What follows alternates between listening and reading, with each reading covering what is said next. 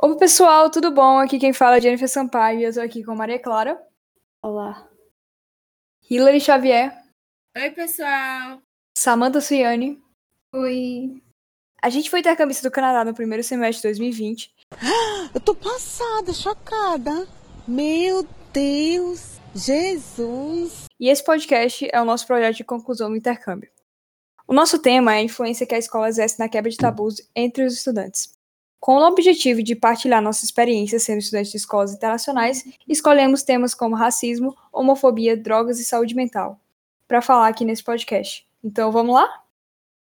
Uh, nesse episódio, quem vai começar falando é Samantha e o tema dela é racismo. O Canadá ele é, ele é visto como um país livre de falhas quando se trata de preconceito e um país que tem muita diversidade e aceita bastante diversidade só que a gente sabe que, racialmente falando, essa não é a realidade de nenhum lugar. Pode ser que o Canadá ele tenha, na legislação deles mesmo, vários atos a favor da, da multiculturalidade, porque eles não têm só pessoas brancas, apesar de que tem muita gente branca mesmo. Eles têm pessoas negras, eles têm pessoas indígenas, eles têm muçulmanos, tem, tem muita gente lá, tem muita gente mesmo. Mas, por exemplo, na minha província, a maioria das pessoas era branca.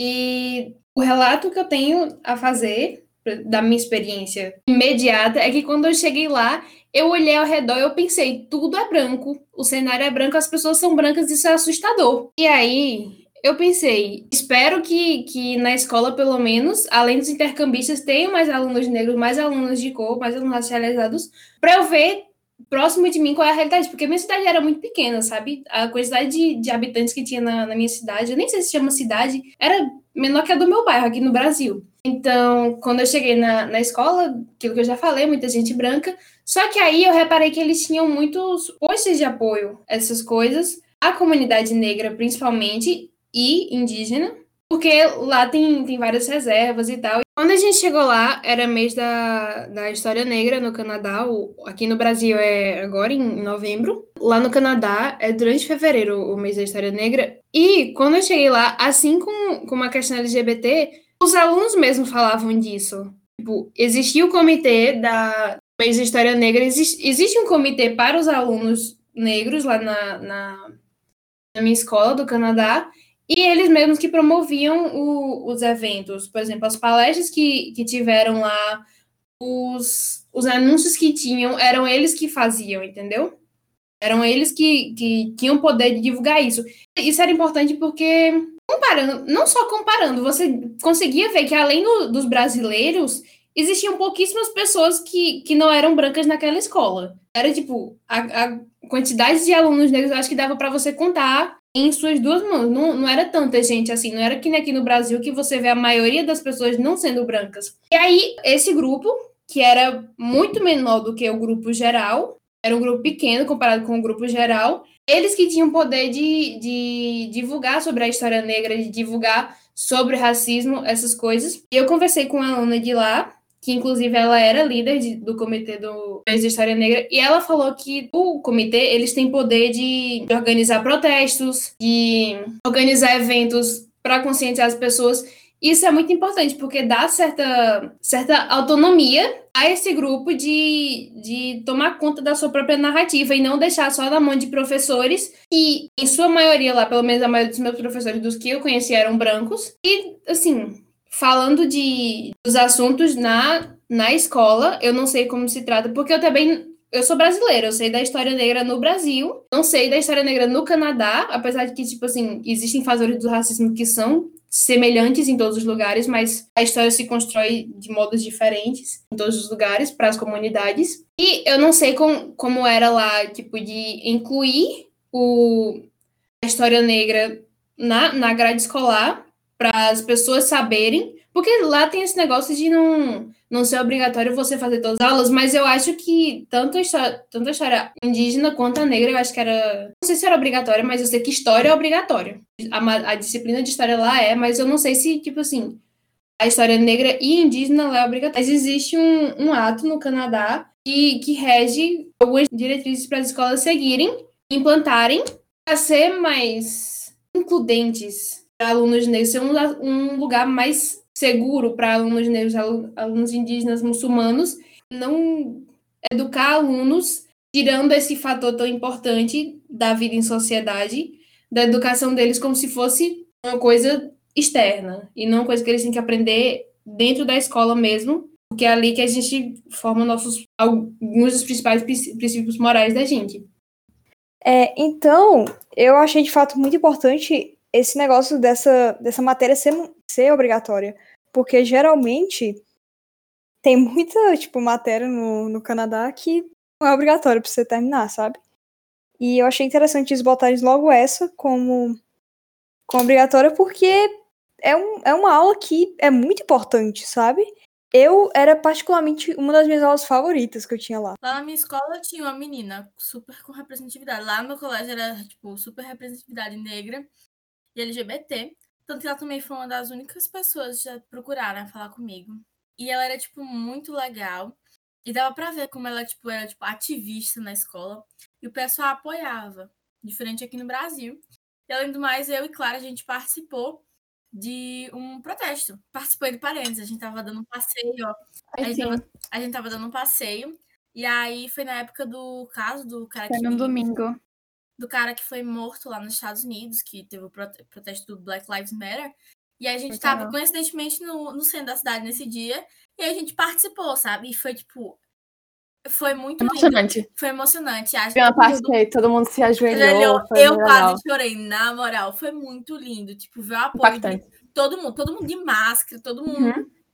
Ai, vou até chorar de novo. Falando sobre os protestos, inclusive, o pessoal que eu vi participando dos protestos de, de Fredericton, na, na época do Black Lives Matter, é, eu não pude ir por causa da minha família, mas eu gostaria de ter ido. E o, que, o pessoal que eu vi participando lá da minha escola era o pessoal do, do comitê mesmo. Se você procurar, tem um site que informa sobre os protestos de Fredericton em, em específico. Uma das demandas dele era incluir a história afro-canadense como obrigatória no, no currículo da, da, das escolas de, de New Brunswick, porque Fredericton é, é a capital, sobre ativismo que Hillary falou. Isso é muito importante também, porque aqui no Brasil é claro que a gente vai encontrar, tipo, alunos que, que são racializados e eles vão falar sobre o assunto, porque, assim, é um assunto que não dá para ser evitado. Então, é claro que as pessoas vão falar sobre ele, principalmente pessoas que são racializadas porque elas sofrem na pele. Elas entendem próximo delas o que é aquilo. Aqui no Brasil a gente não vê tanto quanto eu vi lá, por exemplo, os alunos organizados para falar sobre isso, que é o que eu já falei sobre autonomia, tipo, os alunos terem um espaço maior para falar sobre aquilo e não tipo assim, no dia da consciência negra aqui no Brasil, vai juntar, vai um aluno lá na frente ler um texto, vão os professores falar naquele dia uma coisa clichê sobre racismo e não ter um, um, um estudo mais aprofundado, não só na sala de aulas, mas entre os estudantes nos clubes, porque eles têm os clubes lá, eles têm uma forma de uma forma diferente de compartilhar informação entre os estudantes também. Outra coisa que eu lembrei foi tipo que aconteceu recentemente no, no meio que eu vivo, que não é, também, é fora da escola, que foi uma editora de livros que traduziu um livro errado e trouxe racismo.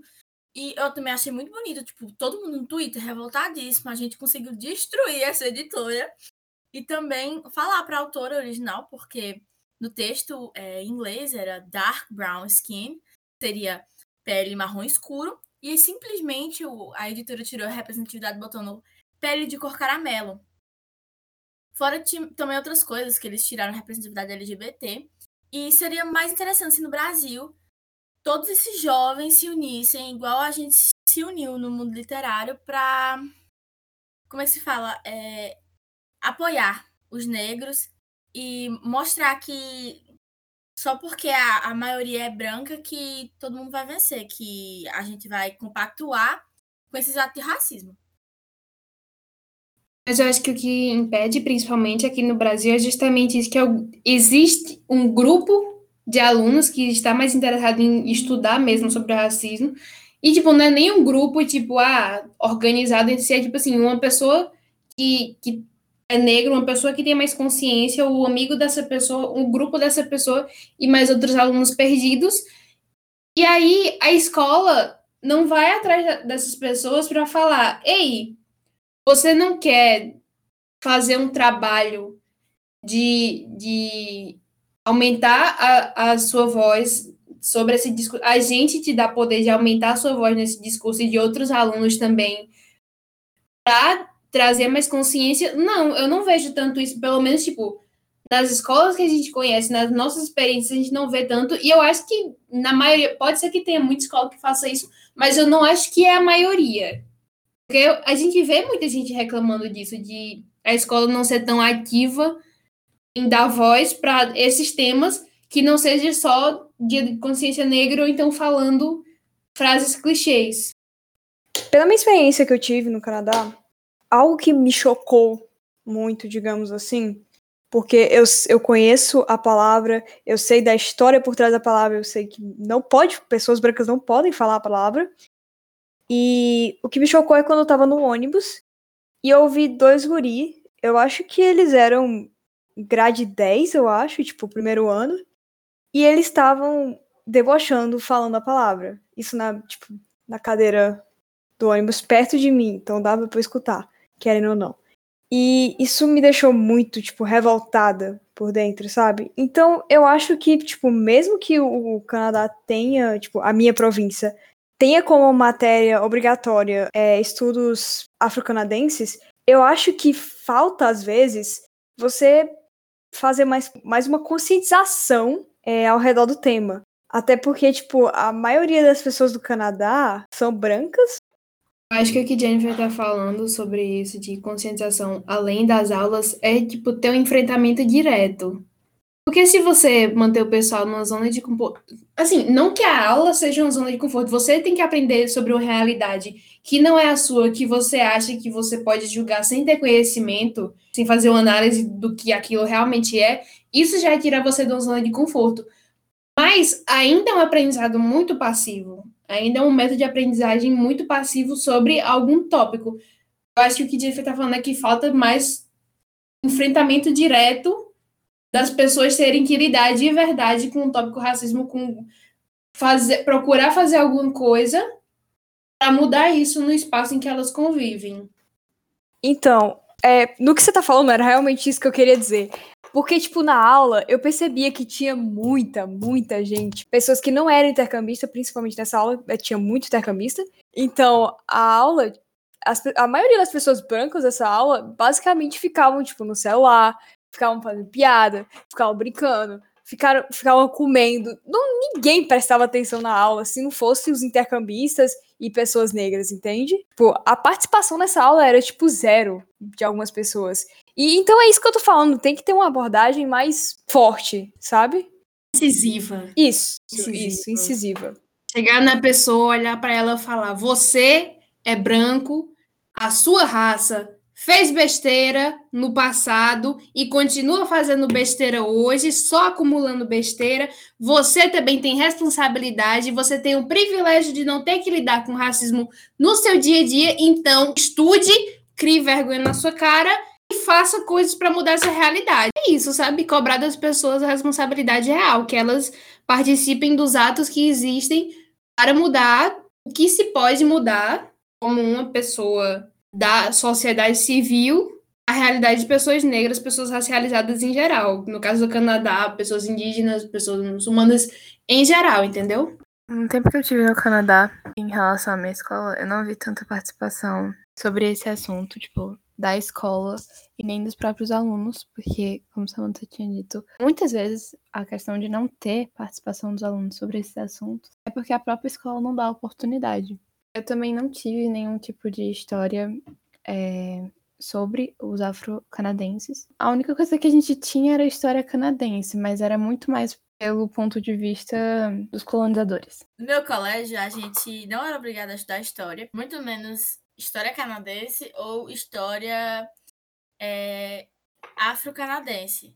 Então, eu não estudei, não colocaram para estudar na grade e não era obrigatório, mas tinha história. Eu não tenho tantas coisas a acrescentar sobre pessoas indígenas no Canadá, porque, um, eu não tenho tanto. Eu nunca pesquisei sobre isso direito, além do que eu ouvi as pessoas falarem. E o que eu li era mais, tipo, na internet, nunca parei para fazer alguma leitura séria sobre isso. E não tinha, assim, eu tive tanto contato com pessoas indígenas na minha estadia no, no Canadá, entendeu? Então eu não sei, eu não vou arriscar falar tanto. Eu também acho. Também não vi tanto falarem sobre isso na, na escola. Eu sei que também tem um, uma aula específica para estudos indígenas, mas eu também não vi tanta gente comentar sobre isso no período que eu estava lá. Então, já é um indicador aí de que, quando se trata de pessoas indígenas, eles não, não deram tanta força em, em divulgar conhecimento sobre isso. Enfim, a gente tem para hoje é isso, é refletir sobre como a gente aborda o tópico racismo, a história negra, a história indígena no Brasil também, porque as pessoas realmente, assim, o racismo anti-indígena no Brasil é assim, naquele, naquele ritmo, naquele pique, né?